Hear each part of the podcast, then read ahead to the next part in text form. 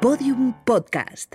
Lo mejor está por escuchar. Este podcast describe y comenta situaciones relacionadas con la enfermedad mental. Trastornos como la ansiedad o la paranoia deben ser siempre tratados por especialistas.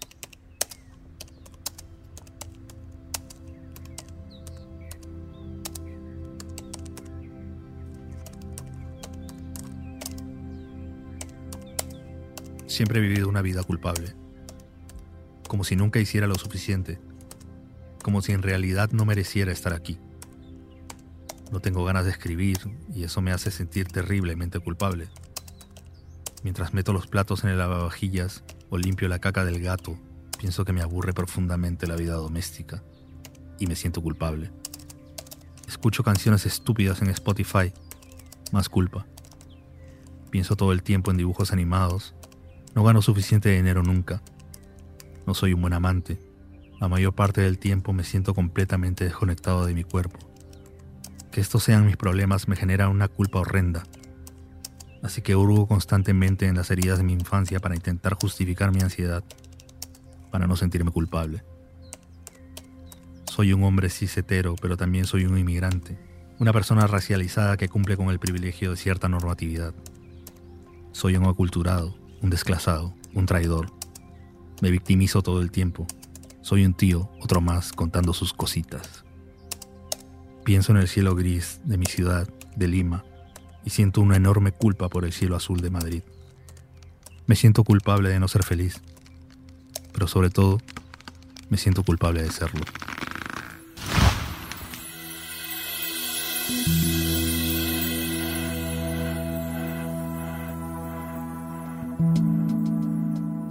Informe de los Bosques, un podcast sobre la ansiedad y otras oscuridades. Escrito y narrado por Jaime Rodríguez Z.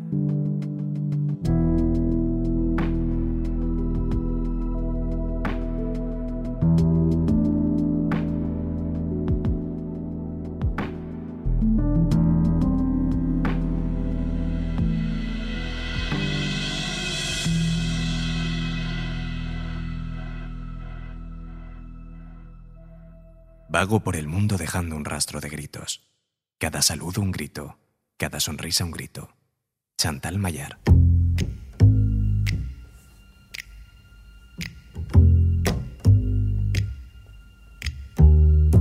Solo veo películas que vi en mi infancia.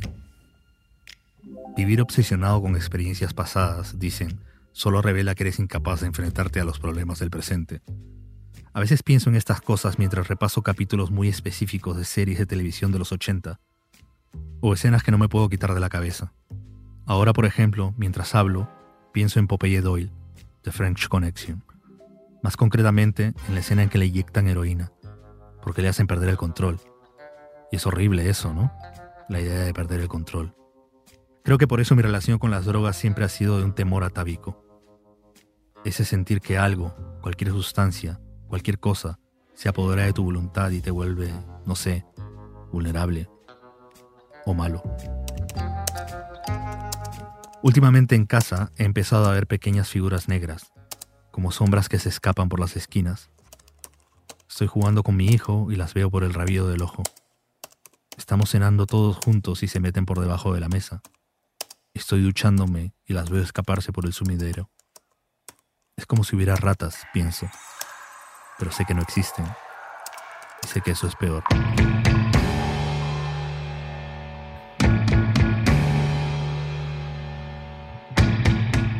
Sí, ya sé que vosotros creíais que ibas a encontrar alguna respuesta aquí, o al menos algo de empatía. Siento haberos engañado. ¿Queréis cifras? ¿Datos? ¿Frases de autoayuda?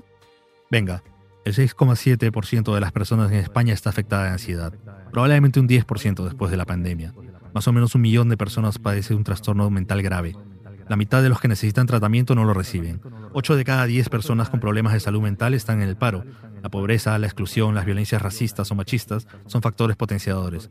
Pero no solo eso, nuestro consumo cultural, o sea, todo lo que no es supervivencia, todo, libros, películas, series, cómics, instalaciones, performance, se basan en paradigmas de amor y desamor, de poder o sometimiento, de éxito o fracaso, de soledad o agobio, de caos o control. Lo que llamamos cultura no es más que un espejo distorsionante de nuestra supervivencia como animales. ¿Así te vale? ¿Así te vale? ¿Así te vale? ¿Así te vale? ¿Así te vale? Perdón, perdón. No he querido exaltarme. Lo que pasa es que cada vez que pierdo el coche siento me estoy volviendo loco.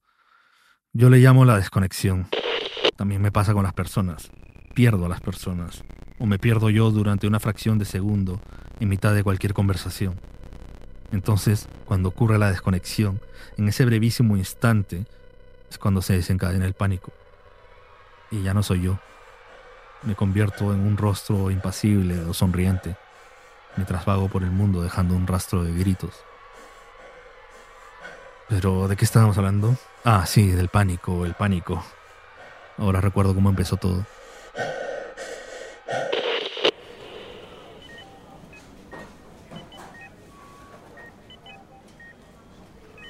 Estoy en la sala de urgencias de un hospital de Barcelona. Estoy aquí porque estoy sufriendo un infarto. Apenas puedo respirar, no consigo que mis manos dejen de temblar. Hace menos de una hora estaba en el trabajo en un pueblo de la costa del Maresma. Era un día normal, lleno de sol. El tren que me llevaba de vuelta a casa iba al lado de la costa. Era precioso. Ahora pido a gritos un doctor. Dos enfermeras tratan de calmarme, pero yo no entiendo por qué no están preparando un desfibrilador o inyectándome cosas para que no muera. Pienso en mi mujer que está esperándome en casa embarazada de nuestra hija. No quiero llamarla, no quiero estar aquí, solo quiero que me salven la vida. Repaso cada uno de los movimientos que me ha llevado hasta aquí. Bajé del tren, caminé a la parada del autobús, empecé a sentir un dolor muy fuerte en el pecho. Me bajé del autobús, me quedé doblado. No sentía la mano izquierda. Unas personas que empezaron a juntarse a mi alrededor me dijeron que había un hospital muy cerca, a apenas un par de calles. Y llegó hasta aquí justo antes de morir. Eso fue en 2006, ¿no? Ya no estás en ese lugar, es lo que dices siempre. Cállate, para, por favor, no quiero hablar contigo. ¿No ves que estoy en medio del podcast? técnicamente, ahora estás viendo vídeos de aterrizajes forzosos de aviones. Después seguirás con tutoriales de supervivencia y después es posible que sigas con... Basta, basta. Estoy intentando concentrarme. Por una vez, déjame concentrarme. Eh, entonces vino un médico, me examinó, me hicieron un electrocardiograma, me midieron la presión y me dijeron que estaba bien, que me fuera a casa. Nunca me dijeron que era un ataque de pánico ni nada parecido, solo que me había confundido y que probablemente estaba cansado. Hace ya 15 años de aquel hospital. No sabía qué hacer, así que me fui a casa. Había un nido de cucarachas diminutas detrás de la nevera. ¡Cállate! Cuando llegaron, ella estaba embarazada de seis meses, ¿no? ¿No te parece curioso que cuando... ¡Cállate!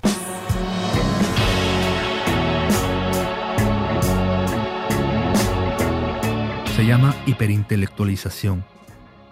Nos embarcamos en procesos intelectuales, abstractos, para evadir conflictos emocionales de origen interno o externo. Es una forma de estar en control. Como yo no soy intelectual, lo que hago es encontrar respuestas en el mainstream.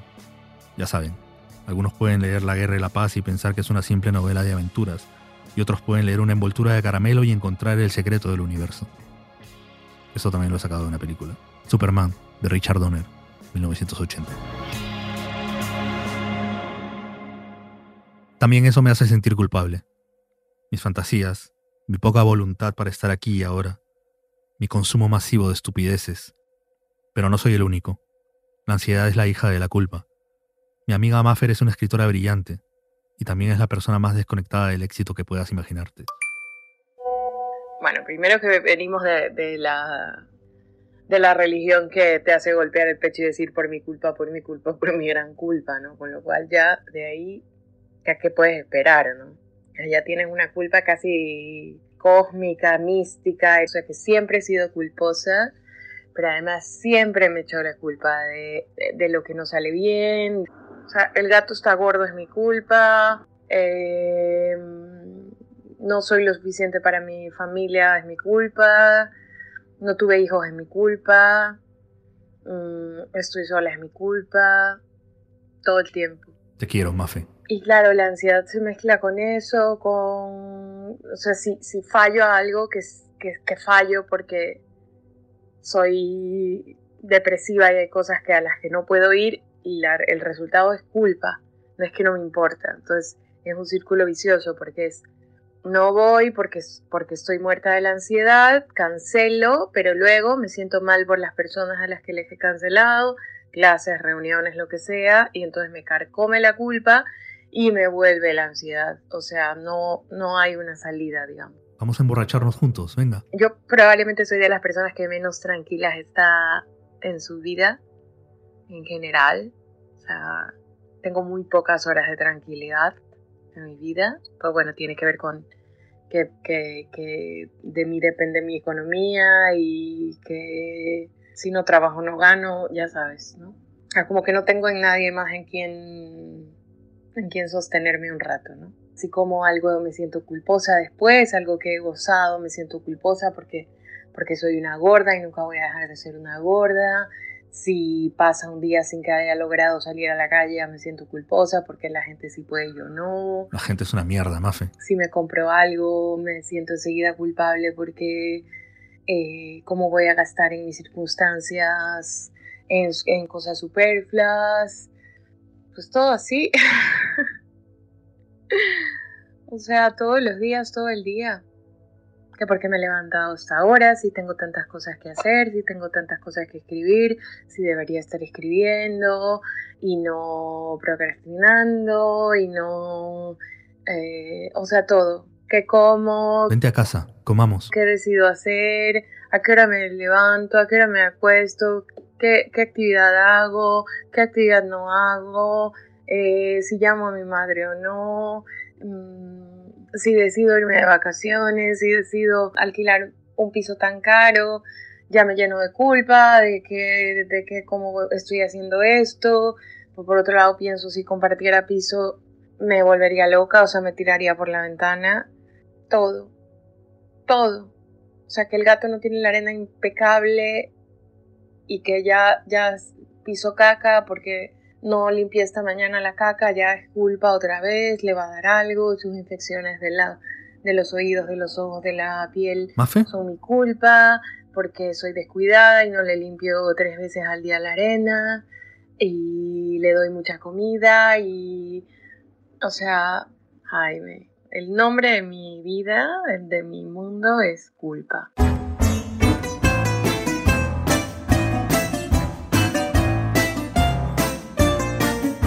Etimológicamente, una culpa es una falta. El culpable es el que ha cometido una falta. El derecho romano hablaba de cuatro tipos de culpa, de elección, de acción, de omisión o de vigilancia. Esta es la que cometemos los padres que no cuidamos a nuestros hijos, por ejemplo. Elige la tuya. En términos psicológicos, la culpa, a diferencia de la ira, el miedo o el asco, es una emoción secundaria, una emoción un tanto más compleja, como el orgullo o los celos, es el dolor motivado por la sensación de haber actuado mal, a veces terriblemente mal. La vergüenza o el remordimiento son formas de la culpa. Y aquí caben muchos factores externos. La culpa te afecta de distintas maneras si eres blanco o racializado, si eres pobre o burgués, si vives o simplemente sobrevives. En el psicoanálisis del siglo XX se hablaba de al menos dos tipos de culpa. La culpa de origen consciente, una forma de ansiedad social cuyo punto de referencia es la autoridad externa, o su referencia inconsciente. Es decir, percibimos nuestra falta ante alguien o algo que existe o que llegamos a identificar y sufrimos por ello. Me siento culpable porque no llamo a mi madre más habitualmente, me siento culpable porque no me gusta jugar con mis hijos, me siento culpable porque mi proyecto de vida fracasó o porque no puedo salir de la depresión o porque no tengo ganas de follar. Pero luego está la culpa inconsciente, una ansiedad neurótica cuyo punto de referencia desconocemos o hemos silenciado dentro de nosotros. Esta es más interesante. ¿Saben esa sensación de que no hacemos nada bien, de que no estamos a la altura, de que estamos en falta siempre? Lo peor de la culpa es que nos hace merecedores del castigo. Lo que sigue es matemático. No hay razón para la culpa que sentimos, entonces no hace falta una razón para el castigo, y nos castigamos siempre. Muchas personas, por ejemplo, Creen que tienen miedo del fracaso, cuando en realidad muy dentro de ellas lo que realmente temen es el éxito. La culpa inconsciente, el sensor invisible al que no sabemos cómo satisfacer, hace que vivamos en el miedo. Y ya sabemos, quien vive en el miedo acaba en la ferocidad.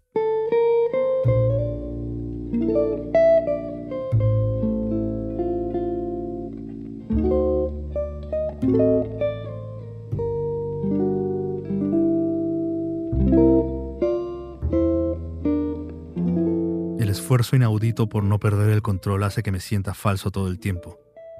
Cada sonrisa un grito, cada saludo un grito. Es como vivir dos vidas paralelas. Una se superpone a la otra y la condena a la culpa constante.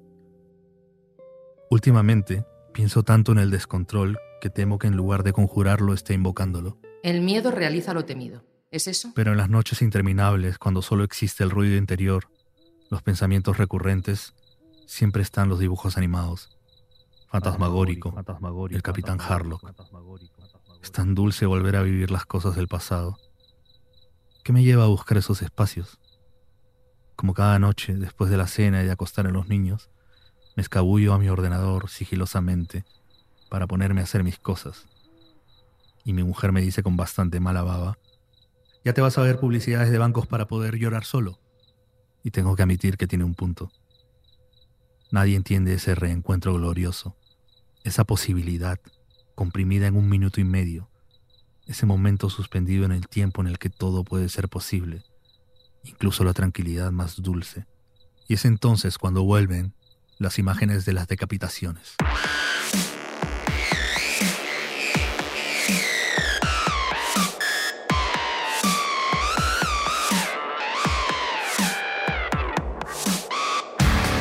Informe de los Bosques es un podcast original de Podium, escrito y narrado por Jaime Rodríguez Z, con la participación de Raquel Rodríguez Bartolomé, con diseño sonoro de Elizabeth Bua, la edición de Ana Rivera, Jesús Blanquiño, jefe de proyecto, Lourdes Moreno Cazalla en la producción ejecutiva. Todos los episodios en podiumpodcast.com y el resto de agregadores.